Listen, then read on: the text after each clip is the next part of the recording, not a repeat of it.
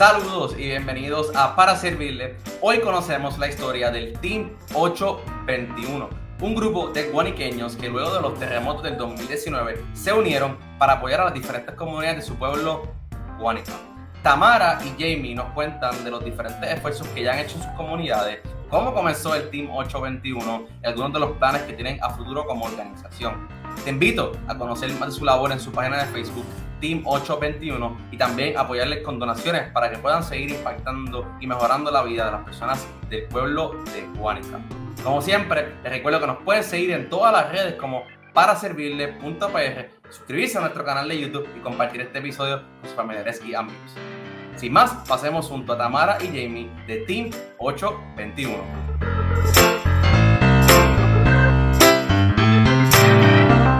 Saludos y bienvenidos a otro episodio de Para Servirle. En el día de hoy me acompaña Tamara y Jamie de Team 821. Bienvenidas a Para Servirle. Hola. Buenas tardes. Buenas tardes, gracias por aceptar la invitación y compartir un rato con nosotros para contarnos de, su proyecto y todo el impacto que ya están haciendo en la zona azul. Cuéntenos un poquito, ¿verdad? Antes de, de conocer, ¿verdad? De Team 821, yo siempre comienzo con, con la pregunta de rigor, que es, ¿qué es para usted el servicio? Eh, y obviamente desde la perspectiva de las comunidades, del apoyo a nuestra, a nuestra isla. El servicio es dar, dar de tu tiempo, dar de tu esfuerzo sin esperar nada a cambio, con el único fin de lograr el, bienestar de un prójimo. O sea, una comunidad puede ser tu vecino, no tiene que ser un impacto grande, pero es dar de ese tiempo y ese esfuerzo para el bienestar de alguien más que no es el tuyo, necesariamente. Para mí la palabra servicio es una palabra que es bien grande, es algo que ahora mismo nos hace mucha falta en nuestra sociedad, eh, en todas las áreas, no este, eh, en áreas específicas. Eh, nosotros necesitamos dar servicio, especialmente en comunidades que tienen la necesidad. Nosotros en Guánica tenemos necesidades específicas, por lo que este grupo se une para brindar esa ayuda que necesitan varios de nuestros compueblanos y tratamos de hacer el mayor esfuerzo de nosotros como equipo para poder llevar ese servicio a la comunidad. yo creo que mencionaste ahí un factor que a mí siempre me gusta que cuando mencionan, hago esta pregunta, que es ese factor de unirse. Muchas veces el servicio es esa unión de grupo, esa unión de varias personas que tienen características diferentes, profesiones diferentes y al unirse llevan el servicio a la comunidad. Eh, con eso dicho, obviamente mencionaste un poco de, de Guánica. Me gustaría que nos comentaran qué es, ¿verdad? En Arroyo Bichuela, Team 821. Bueno, ok, el Team 821 comienza a raíz de los terremotos en enero del 2020. Eh, había en un momento dado eh, la gente se, se, asustó en Guánica, para mí, ¿sabes? Para mí no, el pueblo más afectado por los terremotos y por los temblores fue Guánica y los números están allí. Este, en un momento dado la gente no se atrevía a estar en sus casas, nadie, incluyendo nosotros mismos, los del team. Todos nos salimos de nuestros hogares y pasamos semanas, yo, paré, yo pasé meses, eh, durmiendo en un carro, dormíamos en carro hasta que después nos llegaron otras ayudas y dormíamos en catres, casetas, eh, pero cuento largo corto, el Team 821 a raíz de los temblores se empezaron a hacer diferentes refugios a través de todo el pueblo de Guánica y se empezaron a ver las necesidades en los diferentes refugios y teníamos temor de que nos pasara un temblor de mayor magnitud. Entonces, donde se crearon estos refugios, se mantenía la ayuda, cosa de tratar de ayudar a diferentes comunidades. La, casualmente, quien funda el TIN en una noche de desespero es una eh, guaniqueña, pero no reside en Guánica. Eh, ella reside en SIDA, está residiendo. está en el área, en el área central este. Ella es la que crea el grupo como tal, eh, hace un chat por WhatsApp de líderes y comienza todo el mundo a entrar a ese chat. Eh, muchos de nosotros nos criamos juntos, llevábamos años sin vernos, llevábamos años que no compartíamos Empieza un grupo bien grande, honestamente empieza un grupo bien grande y después eventualmente eh, se va reduciendo hasta los que nos quedamos, que somos los que todavía estamos en el team, seguimos llevando a cabo nuestro trabajo con los diferentes. En ese momento dado, nos encargábamos de los refugios. En los refugios llegamos a tener personas encamadas. En los refugios teníamos ancianos, en los refugios teníamos bebés, o sea que fue una labor bien ardua mantener todos esos refugios porque eh, había miles, miles de personas en los refugios. se buscaba crear una logística para la cantidad de ayuda que estaba entrando y que se funcionara eh, eh, ante tan, tantos puntos que habían de necesidades dentro del pueblo y más en ese momento que continuábamos temblando.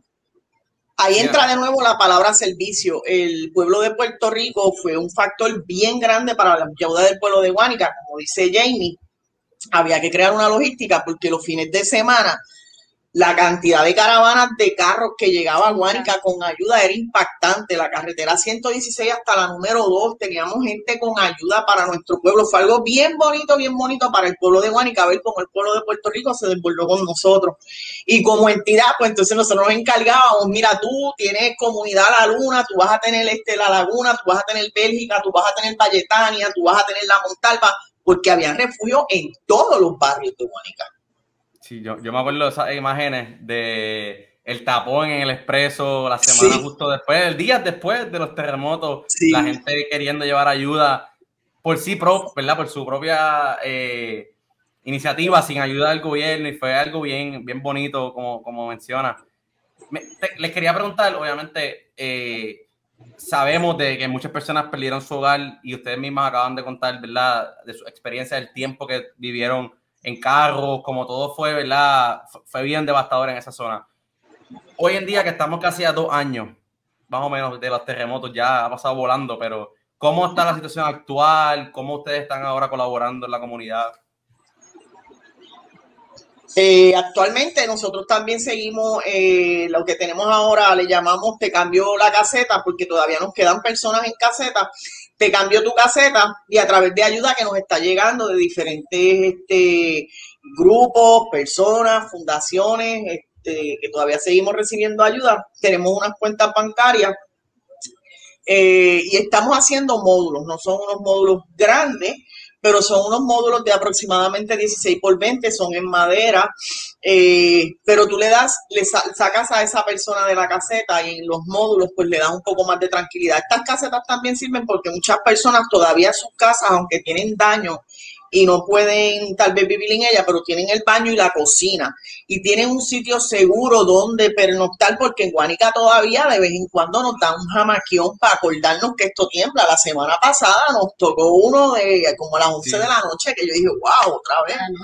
Y anoche volvió, o sea que estas personas que todavía están inseguras en sus casas, pues, y que todavía están en caseta, pues el TIN 821 le está, eh, lo que estamos haciendo en estos momentos es eh, construyendo módulos. En ese caso se, se le quita la caseta y se le provee un módulo, es un módulo en donde en el interior está vacío, la persona según la, la capacidad de su familia lo acomoda a su conveniencia, este, y pues tiene que tener la persona el, el, predio en donde montar el módulo, acceso a baño y cocina, y nosotros por lo menos le proveemos el, el área segura en donde dormir para que salga de esa caseta y tenga un, un techo tranquilo donde pasar la noche.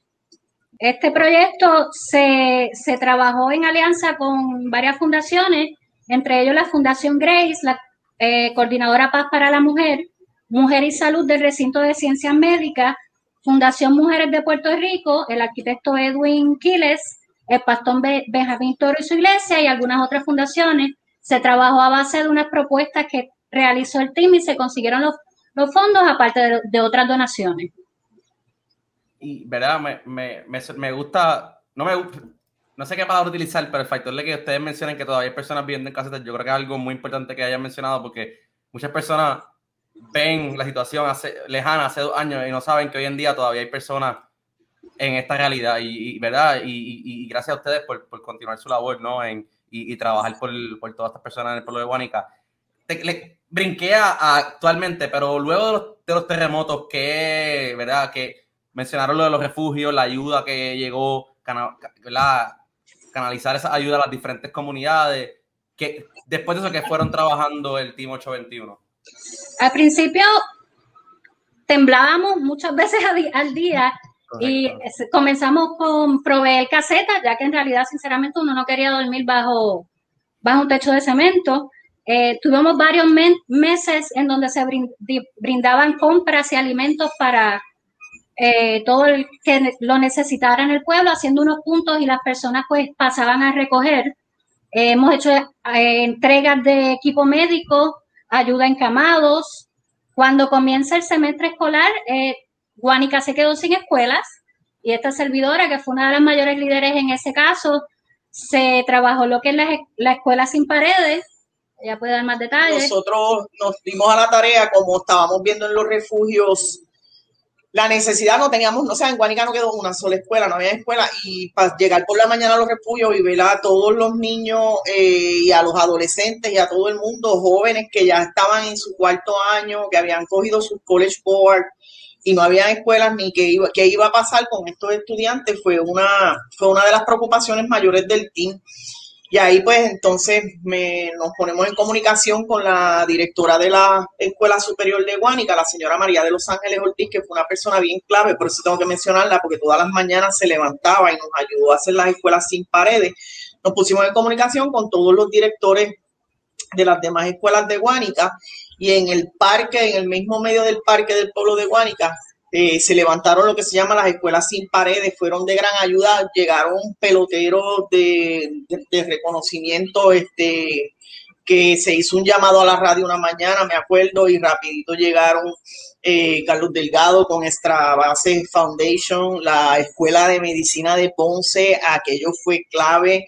Eh, llegó un grupo de Florida, Tampa, Tampa for Puerto Rico, y a través de todos estos grupos logramos montar las escuelas sin paredes y logramos llevar escuelas, o sea, con pupitres, pizarras, y todo era en carpas, eran unas carpas gigantescas que fueron parte de los donativos que nos llegaron y lamentablemente las inauguramos un, un miércoles. Inauguramos la escuela sin paredes y viernes llegó la pandemia y tuvimos que mandar a todos los muchachos para las casas. Y cuando surge la pandemia, entonces nos dimos a la tarea, junto a otras organizaciones, se, brindó laptop y, y materiales escolares tanto a escuelas como a niños. Aparte de eso, también hemos trabajado clínicas de salud, eh, impactando lo que es salud oral y mamografía junto a la Fundación AMAL, el doctor Jesús Albelo, la clínica del seno de cáncer del seno de Yauco y la señora Carmen Pacheco, y también clínicas de salud mental y preparación para emergencia con la Asociación de Psicólogos de Puerto Rico. Eh, fuera de la comunidad también nos hemos dado la tarea de recolectar y junto a otras organizaciones como Organización SADO, proveer a las personas que ayudan a pues, los animales abandonados, eh, brindando alimentos para ellos. Eso fue un problema, mucha gente se fue y dejaron las mascotas y se nos ha vuelto un problema. Tenemos muchos animales, muchos perritos y muchos gatitos por el pueblo realengo y pues eso es otra de las cosas. El team trata de buscarle ayuda a estas personas que se dedican alimentar estos animales, pues, para, porque eh, viven también de donativos. Y mencionaste, Jimmy, ahora mencionaste un poco ahí la salud mental. Y yo creo que es inevitable pensar que, pues, mientras ustedes están conversando, ahí el mismo tembló, la semana pasada tembló, es un, el famoso este PTSD que uno tiene, que todos tenemos de María, muchas personas tienen los terremotos. ¿Cómo, ¿verdad? ¿Cómo ha sido esa, ese factor? ¿Cómo ustedes también han apoyado a eso? Porque me imagino que ¿verdad? Es bien difícil el día a día de las personas en el pueblo de Guanica. Y como voluntario también es, una situación porque mientras tú estás buscando brindar una ayuda, tú estás pasando exactamente por el mismo proceso. Pero se busca manejar, sí, aquí en Guanica ah, hubo desde el principio mucho movimiento de, de diferentes, este, de AMSCA y, y ayuda psicológica casa por casa. En realidad se veía casa por casa Aquí al principio eso fue prácticamente como que después del temblor fuerte nos sacaron y fue como una película. Eh, helicópteros y el ejército y todas las ayudas y la gente corriendo, pero sí se vio casa por casa buscando esa ayuda. Yo entiendo que al día de hoy todavía sí se, se tiene a la mano para quien lo necesite. AMSCA ha trabajado fuertemente con eso y todavía, como ya dice, la semana pasada eh, hubo como una pequeña inauguración de las escuelas en la plaza y ellos siempre tienen su mesa y siempre están brindando ayuda. Estaban con todos los superhéroes para los niños, para ver cómo los niños se sienten. Estaban en la mesa para los adultos, a ver cómo se sienten. Eh, y en su momento dado también tuvimos la visita de la Universidad de Puerto Rico. Eso fue específicamente para el área de las escuelas, para los adolescentes, que ellos nos trajeron ayuda psicológica y visitaban todos los salones a diario, todos los psicólogos de la Universidad de Puerto Rico. Qué bueno, me alegra saber eso también, porque yo creo que eso, a veces se nos olvida como que la salud mental que es tan importante y más cuando pasamos momentos tan difíciles como hemos pasado, hemos pasado en Puerto Rico los últimos. sí, que y es una, una, cosa encima de la otra. Es una tras otra. sí. Sí. Mencionaste la escuela. Quería validar, ¿ya la escuela está habilitada actualmente para este curso escolar? No, actualmente todavía seguimos sin escuela. Okay. Eh, se va a comenzar de manera virtual. Sí tenemos una, que es lo que se va a hacer es lo siguiente. Tenemos una sola escuela, se están dividiendo todas las escuelas, diferentes días, diferentes horarios. Eventualmente se van a habilitar eh, otra escuela que era la antigua High, donde estudiamos los viejitos del pueblo, este, que en un momento dado la cerraron, pero es uno de los edificios que todavía está, eh, puede estar en función y la están arreglando, la están poniendo muy bonita. Entonces, la que tenemos en este momento dado, los niños van a estar, eh, pues, virtual unos días y los otros van a estar presencial, pero lo que tenemos es una sola escuela y se va a dividir para todas las escuelas del pueblo. ¿Y cuántas escuelas había antes, o sea, antes de...? Ahora mismo, fíjate, yo tuve este, la semana, como te dije, la semana pasada una actividad este, y te, hablé con cinco directores de diferentes escuelas, que los cinco directores van a estar trabajando a través de una sola escuela, porque tenemos las ah. escuelas de los barrios, y tenemos, por ejemplo, escuelas grandes que teníamos en barrios como Ensenada, que ahí teníamos elemental y teníamos intermedia, en varios barrios teníamos elemental y teníamos intermedia, siempre hemos tenido una sola high school, pero lo que se va a hacer es que todo el mundo se va a dividir, se van a asistir dos escuelas diarias eh, a esta escuela en específico y el resto de los días están virtuales. Ok, ok. Eh, algo que no he preguntado que yo creo que es bien importante y a lo mejor es algo bien básico, creo, según lo que estuve viendo, pero es parte del podcast. ¿Qué es 821? El 821 es el prefijo, antes los teléfonos no tenía el 787, sino que era un prefijo y cada, por pueblo, pues el prefijo del telefónico de Guanica era o es Todavía, porque hay quien todavía tiene teléfono en casa, el 821. Antes no teníamos que aprendernos 20 números, no habían celulares, pues cuando nos criábamos, todo era, todo el mundo era 821. ¿Y cuáles son tus otros cuatro dígitos? Pues, yo me acuerdo que el mío era 821-2290 en mi casa, y después fue el 3500, y uno no se aprendía más que cuatro números. Y de ahí es que viene 821. Y algo que mencionaron ahorita al principio, eh, fue que pues cuando los terremotos, o sea, rápido escribieron, empezaron a escribirse por WhatsApp, grupo de amistades, y ahí fue que comenzó un poco, ¿no? Este Team 821 que hoy en día, ¿verdad? Pero lo más importante y lo más bonito que veo de lo que están ustedes dialogando es que esto es un grupo de la comunidad para su comunidad. Eh, todas guaniqueñas, todos desde el pueblo de Guanica para su comunidad, no importa dónde estén. ¿Cómo, ¿Cómo, ustedes creen que eso ha sido clave, ¿no? Para ustedes poder estar ahí, como dicen en inglés, boots in the ground en la comunidad para poder apoyar a la gente. ¿Cómo ustedes ven que eso ha sido clave para esto? Ante situaciones como esta, no se puede dar mucha vuelta, sinceramente se tiene que ir directo a la calle a ayudar. Y a la vez tú sales rápido, vas a encontrar las necesidades.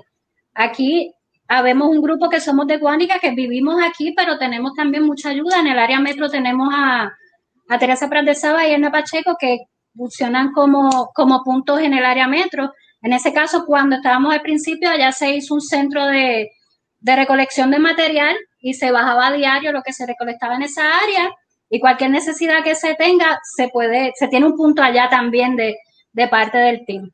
Y pues la necesidad de ir directo al punto sin demasiado rodeo de las cosas es algo que cuando estás en una emergencia es prioridad. Y eso lo podemos hacer los ciudadanos sin, sin mucha vuelta al asunto, identificarlo y buscar eh, las herramientas necesarias.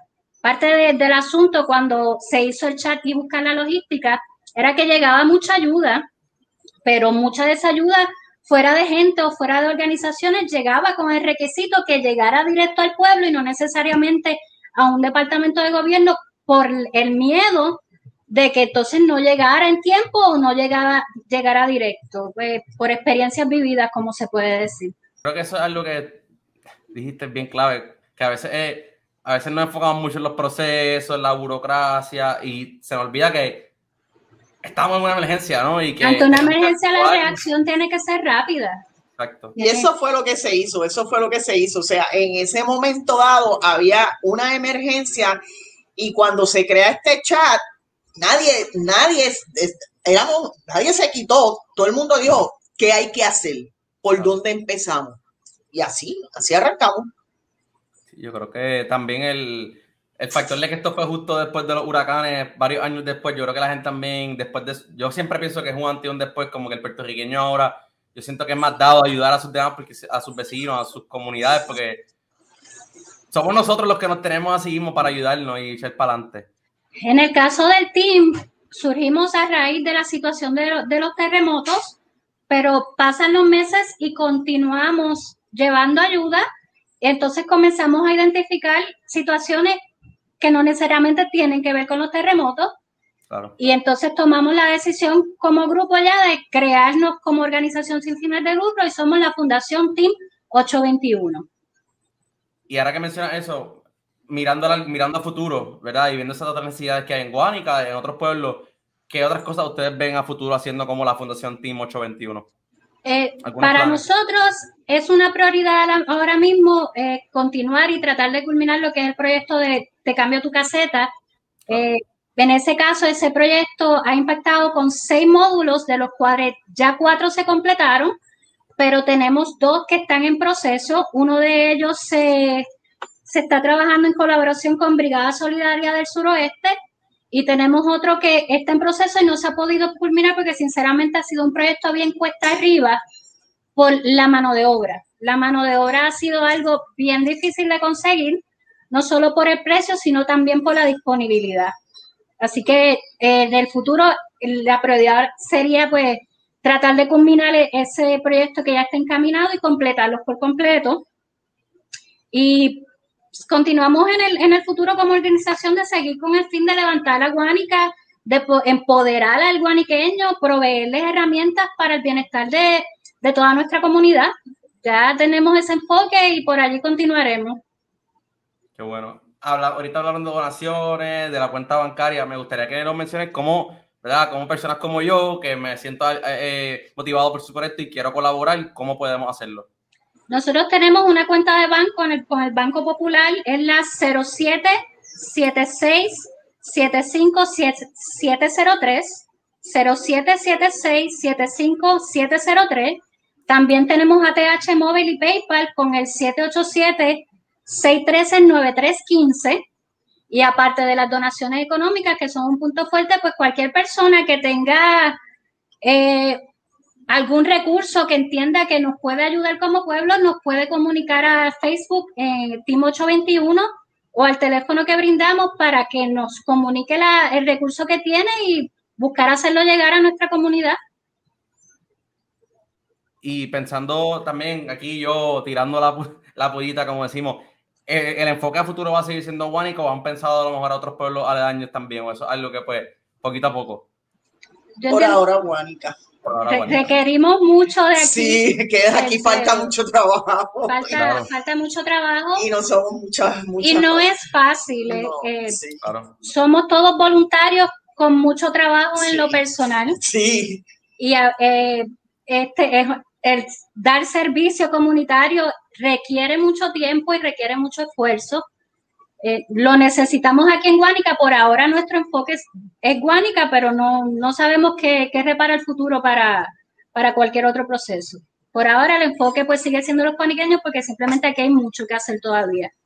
Y yo creo que eso es parte de también como que enfocarse en un lugar y apoyarlo 100% versus estar divididos en muchos pueblos y a lo mejor el impacto no es tan grande como pues, poder impactar el 100% y, y saber que Guánica está, va a estar bien y está en buenas manos. Mencionaste la cuenta de banco, la voy a añadir en la parte de abajo del video en la descripción para que las personas ¿verdad? que deseen hacer alguna donación la puedan hacer, para que puedan continuar su labor y obviamente para que lo sigan en todas las redes. Muchas gracias. Pues, nada, muchísimas gracias Tamara y, Emi por su tiempo. La realidad es que pues eh, la felicito a ustedes y a todo el equipo por el trabajo que están realizando con este ahora la Fundación Team 821 eh, para que puedan continuar la, apoyando a la comunidad de Guánica y aceptamos a toda la audiencia que las, apoye, porque sabemos que están haciendo una gran labor allí. Gracias a ti por el espacio. Gracias. No, para mí un placer y como siempre le invito a toda la audiencia a conocer más de esta organización en sus redes sociales y también apoyarnos a nosotros en todas las redes sociales como para servirle.pr. Con eso dicho, muchas gracias por sintonizar otro episodio y recuerden que aquí para servirle.